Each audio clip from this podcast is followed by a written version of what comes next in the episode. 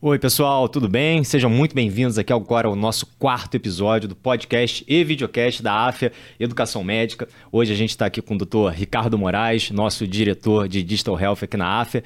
A gente vai falar hoje um pouco sobre inovação e um pouquinho mais desse mercado, analisando as últimas tendências do mercado de saúde, tanto na área de diagnósticos e principalmente na área da educação, que é o nosso escopo aqui.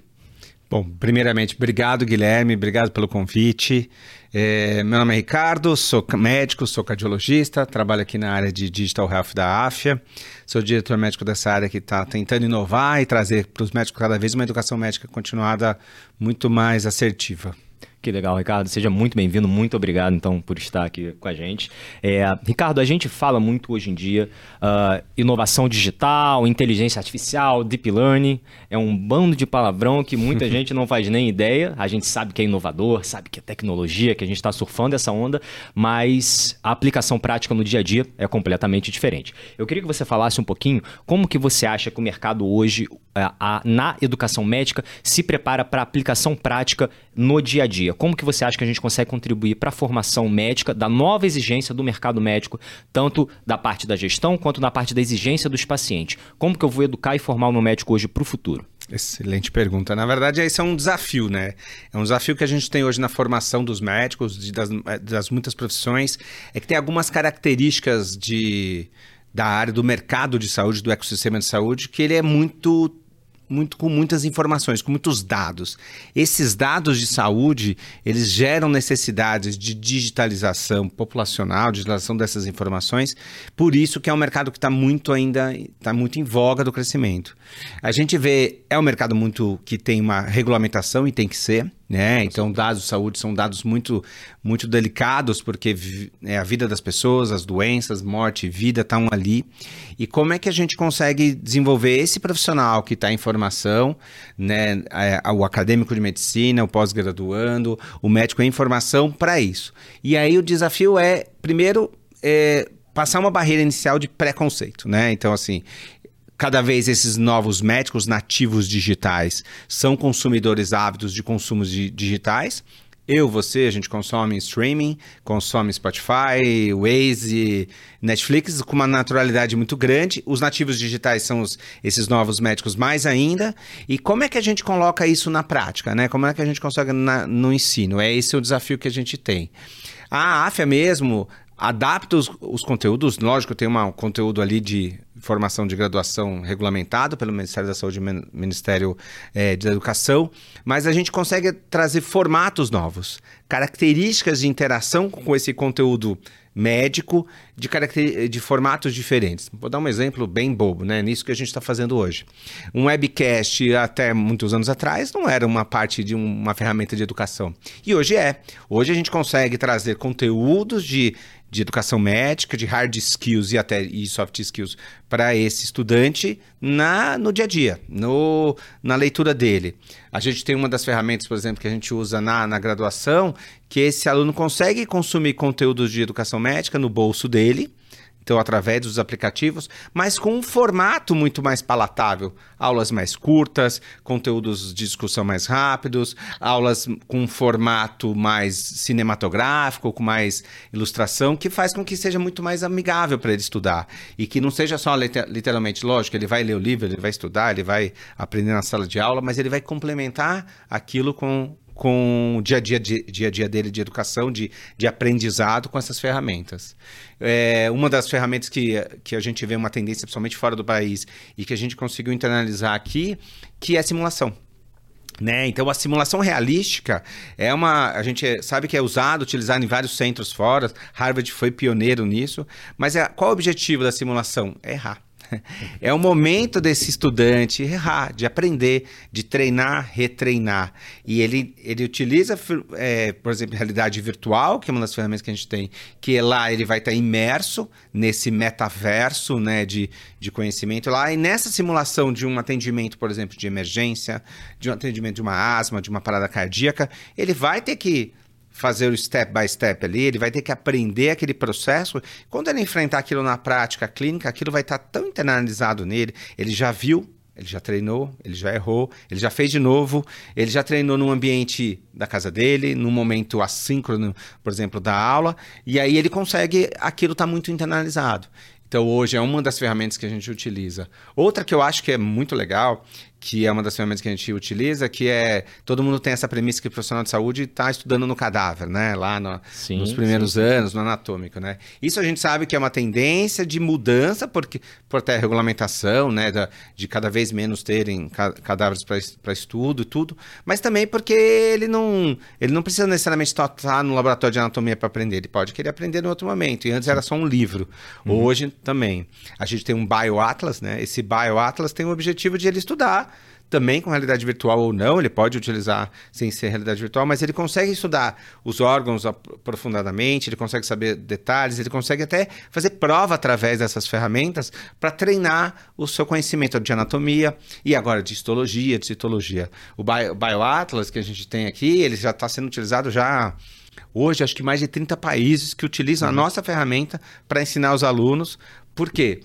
Porque é muito boa, é muito prático, é muito fácil, novamente, está no bolso. Né? Então uhum. a gente hoje consome como consumidor é, de qualquer consumo conteúdos de aplicativo, de tudo que está no nosso bolso. Aqui, idem. A gente também, eles querem aprender de uma forma diferente. É, a gente, a brilhante, brilhante, é, Ricardo, a gente a AFIA, enquanto educação, enquanto um grupo que quer promover essa educação médica, promover para o nosso aluno realmente viver o melhor da medicina, acompanhando o aluno ao longo de toda a sua jornada, desde a graduação dele, a pós-graduação, a preparação, a mentoria, até o planejamento e gestão financeira dele, né? Eu acho que quando a gente coloca soluções digitais, inovação e tecnologia aplicado isso tudo, é um grande acelerador de todos esses processos, né? Como você falou, é, a hora de errar é no simulador, né? Aquela nossa formação antiga que a gente tinha, que sentava do lado do preceptor e o preceptor olhando e você operando o paciente. Por mais que a gente saiba que é um passo necessário, né? É um passo que a gente realmente tem que dar. É, a hora de errar não é no paciente, a hora de treinar não é no paciente, né? A hora de treinar e errar e aprender é com o uso dessa tecnologia, com o uso é, desses simuladores. Quando a gente fala dessa inovação, dessa tecnologia, é, a gente fala não só no cuidado do paciente, no aprendizado, mas também a gente fala sobre o diagnóstico precoce do meu paciente, né? Hoje em dia nós temos diversos tipos de tecnologia que nos auxiliam a encontrar alterações muito precoces de doenças que podem se tornar potencialmente graves. Retinopatia diabética, a, a identificação de sinais na retina de doenças precoces, de doenças sistêmicas. É, e o tratamento precoce evitando um desfecho negativo para esse meu paciente. Então, nesse meio, nesse tema, como você vê a, essa medicina mais personalizada, centrada no paciente, certo? A gente, assim, muito importante a gente falar que é, com essa tecnologia, com, com toda essa inovação, é, a gente jamais será substituído pela, pela inteligência artificial, né? O nosso paciente, o foco dele ali é, o foco do nosso tratamento é o paciente.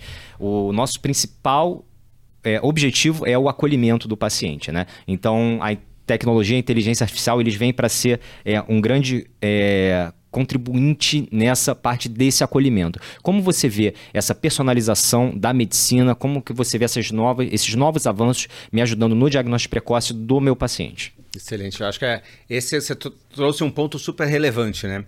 Na prática hoje, o que a gente vê, a vertente de crescimento da inteligência artificial é para isso para fazer uma medicina muito mais personalizada e uma medicina muito mais preventativa, que eles chamam, um termo americano, né, mas muito mais preventiva no Brasil. Então, qual que é o objetivo? É eu prevenir diagnósticos de complicações muito mais precoce e aí as, as informações de inteligência artificial vêm para isso. Por quê? Porque a gente tem muitos dados de saúde.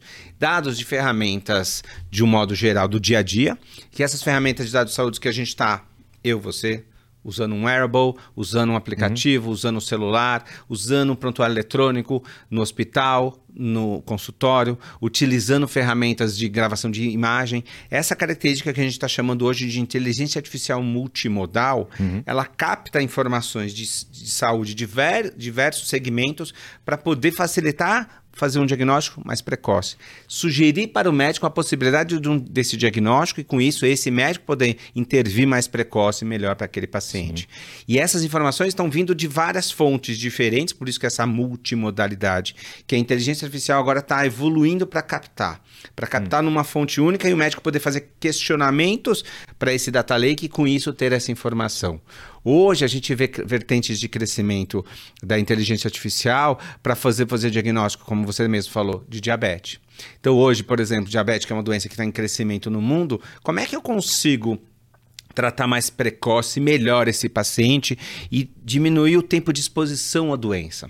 Né? A gente sabe que nessa jornada do diagnóstico do paciente, muitas vezes ele já tem a doença 8, 10 anos antes e não sabe não tem sintoma, uhum. né? Diabetes, muitas vezes, somente o diabético tipo 2, é um paciente que muitas vezes nos envolve sintomas precoces, né? Então ele vai muitas vezes fazer o diagnóstico eu já perdi o time, ele já tem uma complicação microvascular, uma retinopatia, uma nefropatia, por exemplo, e aí eu perdi a chance de tratar esse paciente muito melhor. Essas ferramentas de inteligência artificial vêm para isso. Então, por exemplo, né, esse estudo que você até demonstrou que eles estão cada vez mais refinando esse estudo de retinopatia, por exemplo. Tem um estudo que saiu publicado nesse ano na Nature que eu acho muito bonito. Eles treinaram o machine learning eles treinaram o algoritmo, a máquina, uhum. com 160 mil radiografias de tórax e tentaram mostrar é, como é que fazia diagnóstico de diabetes mellitus com um raio-x de tórax. E ele tinha uma predição, uma, uma sensibilidade uhum. de fazer diagnóstico de diabetes com uma radiografia simples de tórax em 85%. Se o paciente tivesse hemoglobina glicada acima de 9, e não sabia, a predição era para 89%. Nossa, então eu estou utilizando. Absurdo, absurdo, gigante. Utilizando uma ferramenta do dia a dia, uhum. que é um raio-x de tórax, que é muito mais acessível para um uhum. paciente do que muitas vezes uma hemoglobina glicada. É. E aí eu consigo fazer diagnóstico. Então eu estou usando uma ferramenta de inteligência artificial para predizer o risco ou o diagnóstico de diabetes, por exemplo, no paciente, e o médico vai poder intervir mais precoce. Então, como utilizar isso no nosso dia a dia, como aplicar na prática. É, eletrocardiograma, idem. É, a gente sabe que um desafio que a gente tem muitas vezes fora de um grande centro, que o paciente não vai ter acesso, no meu caso, um cardiologista, ou não vai ter acesso a um, um exame tão fácil, muitas vezes ele faz o eletrocardiograma, mas o laudo não existe, ele não consegue uhum. ter acesso. E, tam, novamente, a inteligência artificial vem para ajudar. A gente tem um estudo que foi feito em Pittsburgh, que treinou a máquina de inteligência artificial com eletrocardiogramas para diagnóstico dos pacientes com dor torácica. Então, muitas vezes a gente sabe que o desafio que a gente tem na sala de emergência do paciente chega com dor torácica, faz um eletrocardiograma que é normal, ou aos olhos humanos normais, uhum. normal, e esse paciente muitas vezes tem alta. E a gente sabe que existe uma, uma porcentagem de mortalidade em casa que esse paciente estava infartando. E a gente não Sim. conseguiu pegar a limitação associada ao procedimento. Então eles treinaram novamente a máquina, treinaram a inteligência artificial para fazer diagnóstico, de, pelo menos de presuntivo, que esse paciente estava tendo um infarto com o eletrocardiograma normal. Microalterações que a gente não vê. Imperceptível ao olho de qualquer médico treinado. E que aí eu consigo deixar esse paciente ser melhor atendido, Sim. vai ser atendido. Então, assim, é exemplos práticos do uhum. que a gente já está utilizando na prática clínica e que faz com que a gente melhore o atendimento uhum. desse paciente. Prevenir doenças, precoce, tratar precocemente o paciente e muitas vezes fazer melhores diagnósticos, que é um desafio é. que a gente tem. Evitar, é, evitando o desfecho grave desse paciente, e aí a gente traz um ponto muito, muito delicado da demografia médica. Né?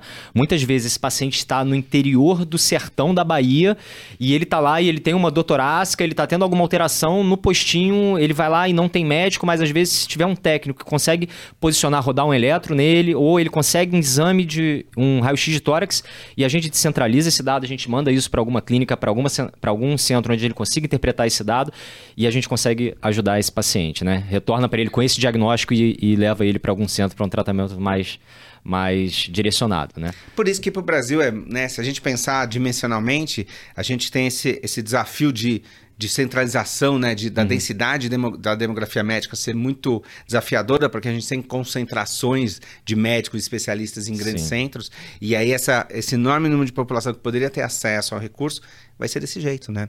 Telemedicina, tele, teleexame, isso vai provavelmente uhum. fazer, vai suportar a, a, unidade básica de saúde, a atenção uhum. primária ali na, na, necessidade daqueles pacientes Sim. que muitas vezes não vão conseguir ser referenciados para uma unidade terciária ou vão demorar muito para ser referenciados. Uhum. Então eu preciso que ele passe com um retino, né, um retinólogo ele não vai conseguir de um dia para o outro. Não a gente vai, sabe na realidade, né? Então, como é que eu consigo ajudar aquele médico que está na atenção primária ali para trazer recurso de exame e tudo? Eu vou comprar uma máquina de retinografia e deixar lá para quem não sabe operar? Não, eu provavelmente uhum. vou utilizar né, a teleoftalmologia, vamos dizer assim, né, para uhum. poder trazer esse, esse recurso e poder ajudar a orientar esse médico que está na atenção primária. Sim. Ó, é uma retinopatia diabética, um descolamento, ele tem obrigatoriamente que passar essa segunda etapa, e aí para o sistema como um todo, e a gente está falando do sistema público como um todo, uhum. porque o SUS, né, quase 90% da população é usuária em alguma instância sim, do SUS, é, vai, vai desonerar o sistema, vai sim. melhorar o fluxo, né? É. E quando a gente olha assim, é, nessa parte, por exemplo, da oftalmologia, quando o paciente ele chega no posto de saúde, por exemplo, com alguma queixa visual, uma queixa de baixa visão, é, o médico que está atendendo ele no posto de saúde vai encaminhar ele para uma consulta, vai referenciar para alguma clínica é, ligada ao SUS que tenha um oftalmologista. Só que a causa de baixa divisão, de, visão desse paciente pode ser apenas uma ametropia, o paciente tem uma alta miopia e está com uma baixa visão e nunca, nunca usou óculos. Esse paciente pode estar também com descolamento de retina, esse paciente pode estar com um buraco macular, com um glaucoma já em estágio avançado e ele vai entrar na mesma fila de um paciente que precisa de um óculos. Isso. Então, assim, você vê que é, causas potenciais de uma cegueira irreversível e a necessidade de um óculos e esses dois pacientes entram na mesma fila, né? Então, é, agora a gente explodindo mais aqui assim, né, a, a, a nossa abordagem. Pensa que se eu tivesse é, um colega lá ou até um técnico capacitado que fizesse uma foto do fundo do olho desse paciente e mandasse isso para algum centro referenciado e conseguisse analisar e falar, olha, esse paciente está com um buraco macular, ele tem que ir direto para o retinólogo. Né? Então, assim, o quanto, porque como que seria o fluxo? Ele seria encaminhado para o oftalmologista geral, o oftalmologista geral ia identificar a doença desse paciente, ia começar o tratamento inicial desse paciente, encaminhar ele para o retinólogo. O paciente ia entrar na fila, novamente, até chegar ao retinólogo. Né? Então, como a gente impactaria na vida e no desfecho desse paciente se ele já fosse encaminhado direto a para a subespecialidade para tratar o que ele tem. Né? Então, é, isso é o exemplo do bom uso da tecnologia, né? exatamente, né? Então, assim, exatamente. é o exemplo que pode beneficiar mais pacientes, é o exemplo que pode beneficiar o sistema como um todo, uhum. para os médicos que estão atendendo na atenção primária, na atenção secundária, ou seja, para aquele oftalmologista que vai também receber aquele paciente muito mais precoce, vai conseguir tratar muito melhor. Então, para o sistema, usar tecnologia e hoje a gente sabe que a gente tem no Ministério da Saúde uma Secretaria de Saúde Digital que tem esse objetivo, uhum. né?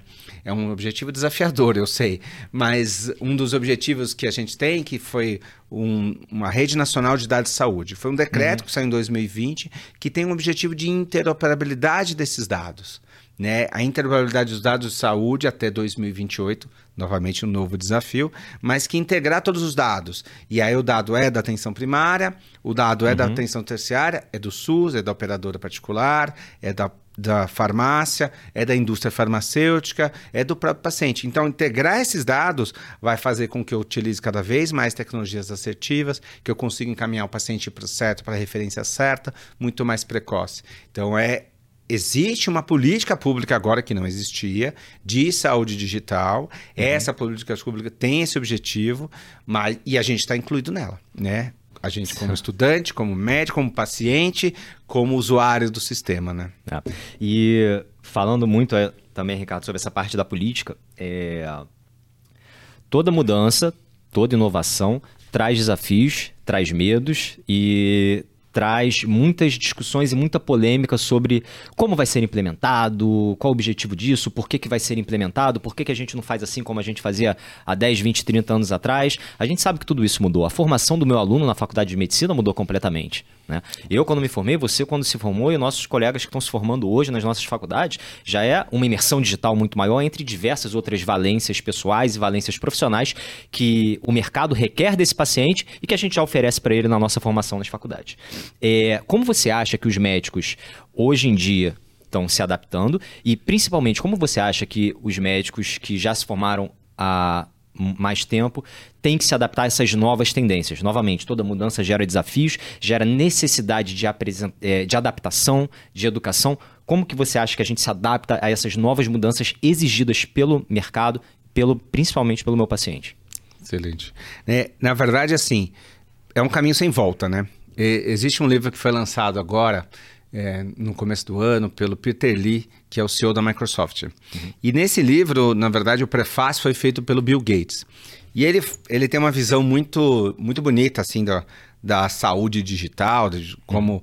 que é um caminho sem volta. Né? Uhum. Hoje a gente está vivendo essa fase de transição né? Muito similar quando a gente viveu a fase de transição do computador de mesa, que parecia para a gente, a gente não conseguia enxergar as possibilidades infinitas que existiam utilizando um computador de mesa na minha casa, que antes era um, um prédio inteiro para poder hum. ter uma, um bit. Então, ele fala um pouco disso, que a gente está vivendo essa geração e por isso que a gente tem uma limitação até de enxergar os caminhos infinitos que existem. Então, hoje, esse aluno, esse médico que ele demonstra que ele, primeiro, ele não pode ter o preconceito, ele não pode brigar contra um caminho que tem volta. O paciente está consumindo diferente. A, a, gente, como também consumidor, também está consumindo Sim. na rede social, na, na, no streaming, na todo, todo o nosso cenário digital, a gente está consumindo. E os pacientes estão pedindo isso, né? Naturalmente ele já vem, ele já vem com uma senha do, do, do, exame dele, ele não te traz mais uma pasta com um monte de exame, ele já te traz informações, se o senhor já checou o exame, essa velocidade uhum. de, de consumo também, eh, que é o desafio que a gente tem, né, do médico, aprender esse novo meio de, de interação, por exemplo, com, com outro colega, com o próprio exame que o paciente fez e correspondendo aos pacientes. Se todo mundo for responder todos os WhatsApp do, WhatsApp do paciente para todos os exames que eles fizeram, também a gente vai enlouquecer. Então, essa, esse aluno, primeiro, tem uma, uma grande necessidade que na minha formação eu posso dizer, provavelmente na sua pode ser que também não, a gente não aprendeu soft skill na faculdade, né? E ninguém me ensinou que eu ia me formar e ia ser um jovem empresário, né? Ia ter uma pessoa jurídica e aí eu ter que me virar. Então é, é essa formação em soft skills a gente conseguiu até no nosso na nossa grade né, de curricular colocar, porque a gente sabe que é uma necessidade do mercado.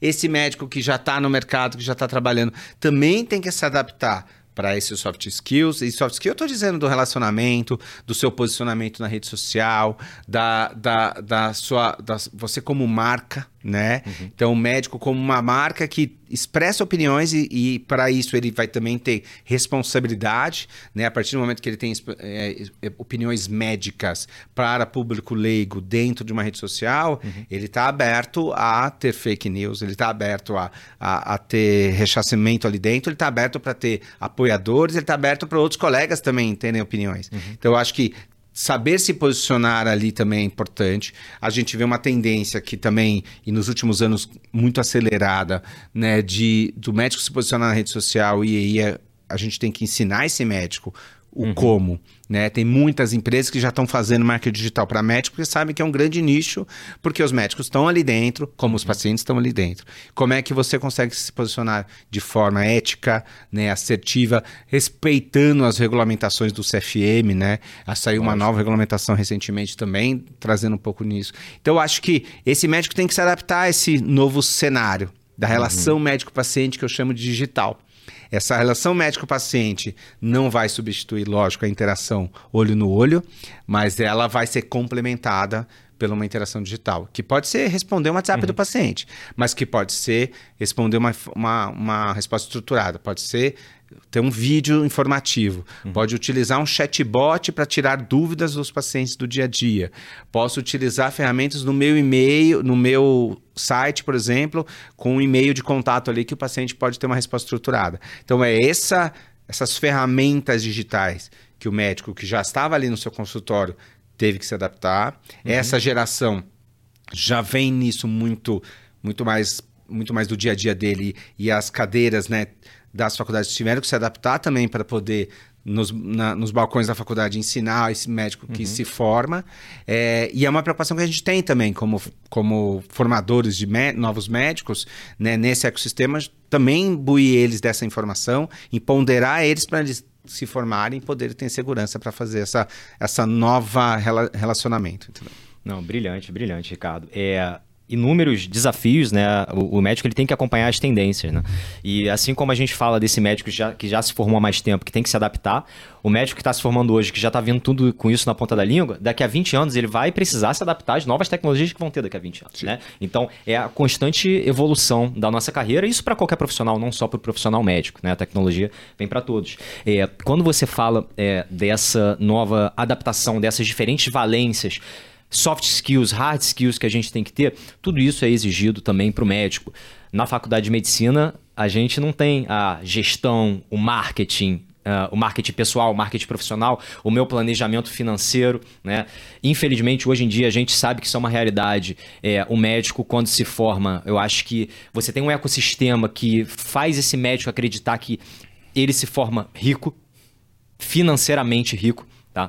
É, ele consegue empréstimos com juros baixíssimos, ele consegue financiar e cartões de crédito sem limites, e os bancos premium oferecem inúmeras taxas, inúmeras vantagens para o médico recém-formado com duas semanas de CRM. Né? Eu acho que isso. É... E o médico ele não tem na faculdade esse aprendizado do planejamento financeiro, da gestão, da gestão pessoal, da gestão do consultório dele a curto, médio e longo prazo. Né? Verdade. Hoje em dia, é, o mercado exige isso do médico, a vida dele vai exigir isso dele. É, para o médico, você tem várias oportunidades diferentes na área da saúde, né? É uma área que está em constante evolução e abre oportunidade para o médico diversificar de várias formas. Como você vê essa diversificação da carreira médica? Talvez na área da gestão, da administração, da gestão associada à prática clínica. Como você enxerga é, a adaptação hoje em dia para ele? Legal. Ó, eu acho que um ponto super importante que a gente vê no dia a dia, muitas vezes os médicos entendem que se a gente for para uma mudar para uma carreira de gestão hospitalar, de indústria para trabalhar na indústria farmacêutica, de trabalhar né, fazendo outras vertentes que não somente a assistencial, ele vai deixar de ser médico, o que também é uma mentira, uhum. né? Nesse, o conhecimento dele médico para trabalhar em outras modalidades, vamos dizer assim, é o crucial. Vou dar um exemplo bem prático. Se ele quer ser um diretor de um hospital, um coordenador de uma área específica, mesmo que ele não tenha abaixo dele no time, não necessariamente só médicos, mas tenha outros profissionais que não também necessariamente são de saúde, o conhecimento dele médico de doença, da relação do médico, do paciente, de como os, os, os pares dele enxergam a necessidade, as necessidades, é o que vai fazer a diferença. Então hoje a gente sabe que isso é muito mais importante e, e, do que só ter novos, nova, novas capacidades. É obviamente como todo profissional e profissional de saúde também médico é muito ávido a, a, novos aprendizados, ele precisa também se adaptar. Então, assim, tem cursos, tem MBA, tem pós-graduação, tem é, projetos de extensão. Então, ele consegue se treinar para isso, ele consegue se adaptar a esse meio que ele está buscando. Então, não necessariamente ele precisa se limitar a um, uma carreira 100% assistencial. Ah, então eu me formei, vou trabalhar, vou, no primeiro dia vou pegar meu canudo e vou necessariamente vou para o posto de saúde. Eu acho que é importante ele ter essa, essa, essa aprendizado ali, porque isso é um complement, uma complementação. E se ele pensa numa carreira de empreendedorismo, se ele pensa numa carreira de gestão, se ele pensa numa carreira muito mais associada a, a, uma, a uma, uma formação muito mais executiva, ele vai ter que se complementar. E isso é importante porque ele vai ter a carreira médica dele, ele vai saber, mas ele ainda vai estar tá ajudando o paciente direto ou indiretamente, né? Então, se ele faz uma, por exemplo, uma carreira na indústria farmacêutica e conversando com colegas que trabalham, trabalham na indústria farmacêutica, a quantidade de vidas que ele está impactando, é, fazendo educação médica continuada para os médicos, é muito grande. Se ele está numa formação, por exemplo, se eu quero ter uma parte mais acadêmica, eu quero ser somente de, de é, docente de uma faculdade, de uma pós-graduação, por exemplo, como a nossa, ele vai estar tá impactando muitos pacientes indiretamente, porque ele está ensinando melhor as pessoas a tratar. Então, assim, o médico eu acho que só tem que é, e ele vai aprender com o tempo, isso é importante também, não tem receita de bolo, né? Então ele não saiu e falou: ah, se eu não fizer a residência, se eu não fizer a pós-graduação, se eu não fizer o caminho convencional, eu não vou, uhum. vou deixar de ser médico. Isso é uma premissa que tem, já caiu Sim. por terra, mas ao mesmo tempo ele tem que se preparar. Né? Ele tem que aprender com, tem, é, com o que ele quer. E ele vai se sendo direcionado. Ah, então ele vai precisar saber uma, uma carreira muito mais associada à gestão. Então tá, um MBA em gestão, uma pós-graduação em gestão, para tentar se aprender skills que ele não tem e que muitas vezes ele aprende na prática, uhum, uhum. mas que ele não tem e que ele vai poder ser, vai ser melhor ainda. Então, acho que esse é um ponto super importante para demonstrar que a gente viu um cenário dos anos 50, 60 até 80 que era necessariamente assistencial e foi mudando. E nos últimos uhum. anos, cada vez mais, mudando essas, essas infinitas possibilidades que o médico tem de trabalho.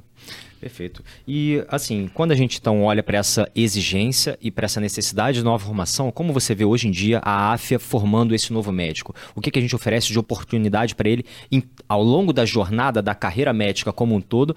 Quando eu falo carreira médica, é isso que a gente está discutindo, toda a parte assistencial que envolve tudo isso. Como que você vê a AF hoje em dia fornecendo essa formação de qualidade para o meu aluno, os recursos, os cursos, as pós, tudo que a gente tem para ele, oferecer para ele?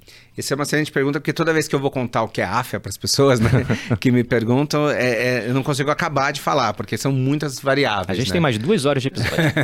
então, na verdade, assim, é, ele, a AFA está envolvida em toda a jornada desse médico. Então a gente sabe que desde a sua formação, e ali na formação com essas características mais inovadoras, totalmente validadas pelo Ministério da Saúde e Ministério da Educação, mas que além do um core principal, a gente tem um objetivo de formar esse novo médico mais conectado, mais digitalizado, mais com soft skills mais enraizados, vamos dizer, nele ali.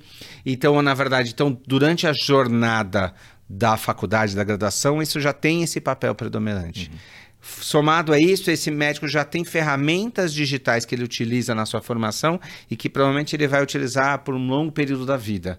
Né? Um dos exemplos é o Whitebook. O Whitebook é uma ferramenta Brilhante. de suporte à decisão e que antes era embaixo de um braço do, meu, do médico, usando o Black Book, por é. exemplo, folheando ali para tentar aprender. Aqui a gente tem uma ferramenta digital. Então, essa ferramenta digital de suporte de decisão, a gente sabe que o consumo já começa a acontecer quando ele já está entrando no internato, ou seja, quando ele já tem um relacionamento com o paciente e passa por um grande período da vida dele. Ele hum, depois que ele se forma, durante quando ele está atuando, quando ele já está no pronto-socorro, quando ele está atuando no consultório dele, ele utiliza essa ferramenta para coisas do dia a dia, né? Coisas práticas, para se atualizar que eu acho que esse é o ponto nevrálgico. Uhum. O que a gente tem muito importante e enraizado aqui dentro, na educação médica continuada, na pós-graduação, é essa atualização constante. Então, hoje, um aluno que se forma e pensa em fazer uma pós-graduação, por exemplo, ele vai, vai ter nessa pós-graduação muito conteúdos muito atualizados, conteúdos uhum. muito na vertente daquela especialidade, conteúdos que vão, vão ser práticos para o dia a dia dele, né? Então a gente sai daquele modelo tradicional, é, eu brinco slide gravatinha, né? Só passando ali a aula sim, de, de sim, duas sim, horas que ninguém aguenta mais, para um modelo muito mais interativo e muito mais experiencial, né? Essa característica de experiência com o paciente que a gente vê na pós-graduação, uhum. essa característica de experiência digital que a gente utilizando as ferramentas digitais, os simuladores, a realidade virtual, o próprio Whitebook, faz com que ele consiga é, adquirir muito mais. A gente está naturalmente dentro das redes sociais fazendo educação médica continuada. Então a gente tem, por exemplo, os canais dos, dos papers, cardio papers, endocrino papers, que a gente vê um grande número, e não só o especialista, não só o cardiologista como eu está consumindo cardio papers, mas outras especialidades aprendendo conteúdos uhum. atualizados, que estão saindo no congresso, o guideline novo, o que está mudando, é, se preparando, por exemplo, para uma prova de título de especialista, utilizando ferramenta que ele está ali, olhando o jogo de futebol, olhando a rede social, consumindo e consegue ter informações novamente desincronizadas, totalmente friendly para ele, por isso que a gente consegue ver uma grande uhum. penetração para esses médicos. É. Então, nessa jornada e até a, lá na ponta, a hora que ele está no consultório dele, sentado na frente do prontuário eletrônico, que a gente tem o iClinic, por exemplo, que é o líder de mercado, ele está consumindo conteúdo. Então, ele está fazendo uma gestão do consultório dele, ele está fazendo, consumindo conteúdo de educação médica ali, mas também no dia a dia dele, no cenário dele. E é aí que eu, que eu converso com muitos colegas. A característica que a gente tem em relação ao que já existia é que é on demand. On demand uhum, na raiz. Uhum. É a hora que eu quero. Sim. É a hora que eu vou assistir. É a hora que eu quero assistir no canal, no formato, no jeito que eu gosto. E não na hora que querem que eu faça. Então, assim, ah, eu vou na, necessariamente naquela aula à noite, depois está cansado, é, sentar duas horas lá assistir. Não que não vai acontecer. Mas eu posso assistir aquela mesma aula assíncrono, eu posso assistir uma aula mais rápida, eu posso assistir um formato mais interessante na minha casa, no meu conforto. A hora que eu estou me deslocando, por exemplo, ouvindo um podcast como esse, sim. Sim. E como é que já, como é que a gente está inserido em todo esse cenário? É. Então, assim, profundamente é, imersos na jornada do médico como um todo, ainda mais dessa exigência que a gente não nem fala mais futura, essa exigência já atual do meu médico formado, né? E um ponto muito importante, Ricardo, é que a gente, com tanta inteligência artificial, com tanta inovação, a gente tem cada vez mais ferramentas que, se não utilizadas da maneira correta, nos afastam do paciente. E eu tinha, tenho, né? Ele até hoje, ele é vivo, graças a Deus. o doutor José Benoliel Diógenes, ele foi meu professor de anatomia no meu segundo ano da faculdade. Eu fiz faculdade na Souza Marques, no Rio de Janeiro. E ele dizia que. Aí eu vou emendar a frase dele com a minha aqui. O objeto mais importante que a gente tem no nosso consultório é a cadeira.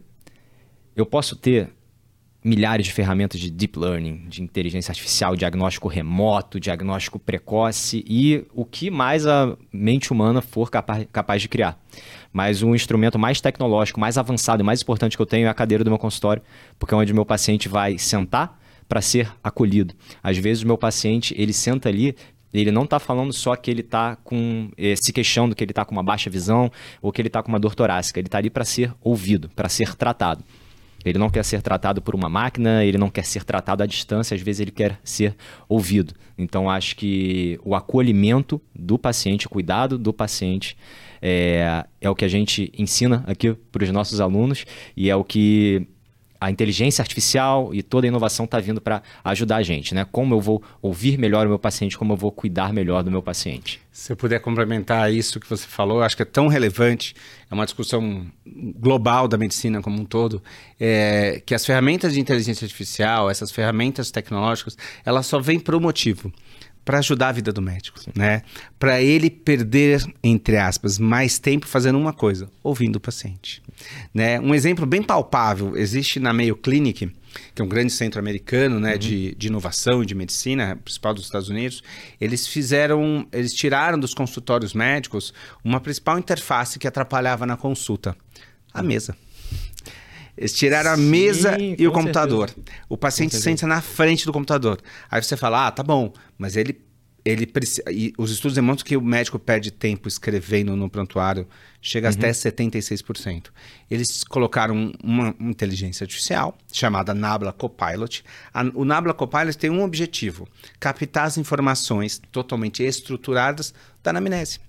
Então hoje o médico senta na frente do paciente, não tem a mesa, ele não fica escrevendo, digitando. Uhum. O Nabla Copilot capta todas as informações, estrutura todas as informações história patológica pregressa, anamnese completa, história da doença atual, tudo de forma estruturada. Genial. E o mais importante, ele ainda sugere uma possibilidade de diagnóstico e tratamento. Que legal. Que é um outro desafio da inércia terapêutica. Sim. A gente sabe que um desafio que a gente tem do médico se atualiza, está sempre mais, muitas vezes ele não consegue mudar a inércia terapêutica baseada em guideline, baseado na diretriz, baseado uhum. no que tem de evidência científica. E muitas vezes ele não muda, ele utiliza a mesma medicação Sim. há 20 anos. E ele ainda sugere, não que ele não é que ele vai tratar o paciente, ele sugere para que ele suspeita daquele di diagnóstico, o melhor tratamento baseado na diretriz é X ou Y. Uhum. E o médico vai dizer, não, tá, eu acho que faz todo sentido para esse paciente, eu vou dar o enter, entre aspas, e esse paciente vai ser tratado. E tira isso. Então o médico vai conseguir focar no que é mais importante, a empatia de ouvir o paciente, de olhar no olho, de poder conversar e entender aquela doença e poder compartilhar do melhor tratamento para aquele paciente. Isso é sensacional. É essa a tecnologia, a minha visão e de muitos que eu vejo nas uhum. várias discussões que eu participo, é essa, é esse o objetivo. Não é substituir o médico, não é deixar de fazer o trabalho do médico, é facilitar a vida do médico para poder fazer o que ele faz, sabe fazer melhor. Exatamente, acolher o nosso paciente. Brilhante. Que legal, eu não conhecia essa tecnologia. É muito que interessante. Que legal. É, então, Ricardo, já emendando nesse assunto, eu vou trocar a ordem um pouco, tá? Falando aí no nosso cuidado com o próximo. É, então, eu queria perguntar para você hoje a gente aqui, é, nos nossos episódios, a gente sempre pede para os nossos convidados trazerem um objeto pessoal, algo que signifique para eles alguma coisa importante, seja na carreira pessoal, na carreira profissional dele, algo que significa uh, essa, esse cuidado, esse carinho né? E eu queria que você explicasse pra gente qual foi o objeto que você escolheu e por que, que você trouxe ele aqui pra gente. Bom, quando você me pediu, Guilherme, na verdade ficou um desafio para eu pensar do que poderia ser. E aqui tem um lado sentimental que eu trouxe essa camiseta de um projeto voluntário. É, eu depois eu fui para o Haiti durante no terremoto trabalhar pelo Ministério da Saúde e a ONU para fazer o atendimento dos pacientes e que voltei legal. com a com o chamariz do voluntarianismo muito grande, né? E tentei me, me achar num, num trabalho voluntário que fizesse sentido. Um deles foi esse, o Voluntários do Sertão. Voluntários do Sertão, na verdade, é uma ONG que faz atendimento médico é, no sertão, necessariamente no sertão da Bahia, é, durante uma semana. E é um exército que vai, na verdade, a gente vai em muitos médicos para fazer atendimento daquela população que muitas vezes está carente de, de, de, atendimento médico. É sempre uma semana e é sempre no sertão da Bahia. E tem algumas características. A gente consegue, consegue atender um número enorme de, de pessoas. É, nesse último, nessa última edição, é, a cidade em si tinha nem 10 mil habitantes. A gente atendeu 45 mil pessoas. Nossa. Então, assim, vem a região inteira para ser atendida durante essa semana. A gente faz atendimento médico de especialidade, eu vou como cardiologista, e a gente se depara com a, com a verdade, né? Muitas vezes, muito do que a gente até conversou antes, né? É, o paciente que está lá e quer passar, muitas vezes, com um especialista, mas ele quer ser ouvido. Né? No meu caso, ele quer ser ouvido que ele está com dor no peito, que a pressão está ruim. E assim, não estou falando que a gente vai fazer grandes tratamentos complexos, diagnósticos super elaborados. Muitas vezes eu ajusto o remédio para pressão uhum. alta, que é a doença cardiovascular mais comum. Uhum e esse paciente sai melhor. Eu consigo fazer um exame simples de eletrocardiograma que muitas vezes o paciente vem com 10 anos lá. É, eles fazem, levam caminhões de catarata de para fazer cirurgia de catarata e assim as pessoas já estão sem enxergar há muitos anos, né? É, e aí você consegue literalmente a pessoa sai enxergando do caminhão. E assim, é, é impactante para aquela, aquela população. Então, assim, me impactou muito, eu já vou há vários anos, todo ano. Tanto que me impactou que durante esse período, infelizmente, da pandemia, a gente não teve.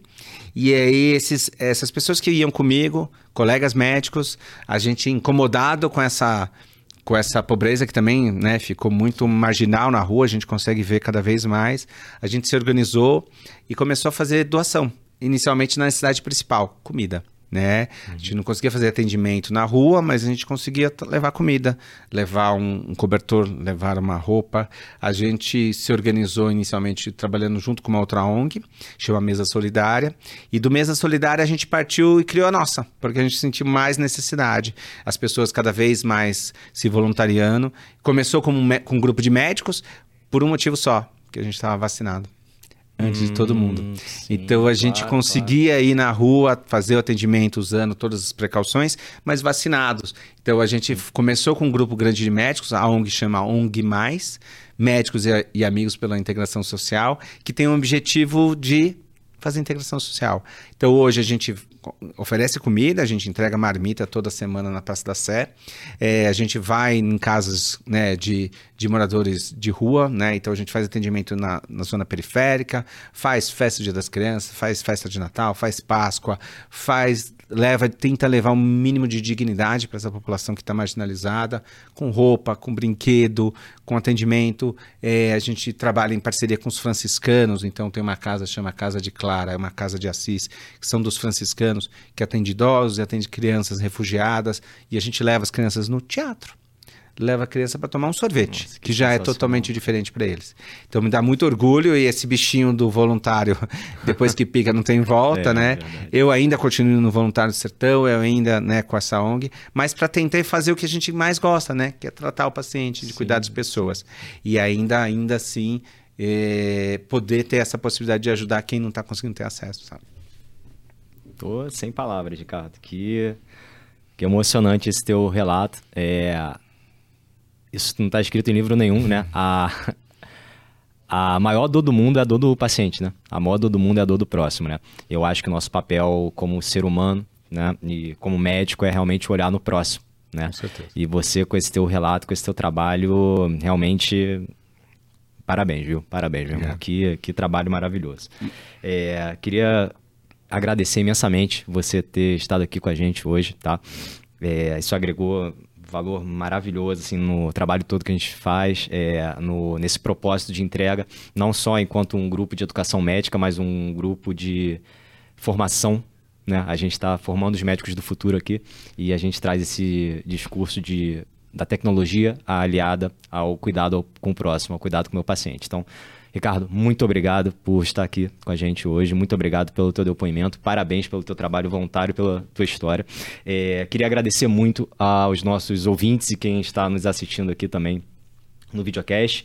É, convido vocês a conectarem com todos os canais da AF, nosso canal no YouTube, canal da AF Educação Médica, nossos canais no Spotify, os nossos blogs, onde a gente publica diversos conteúdos de educação médica. E fiquem ligados aqui nos próximos episódios, as próximas temporadas, que a gente vai vir com muito mais conteúdo para vocês. Ricardo, novamente, muito obrigado e até a próxima. Eu agradeço. Legal? Eu fiz essa espontânea, a gente foi falando. Eu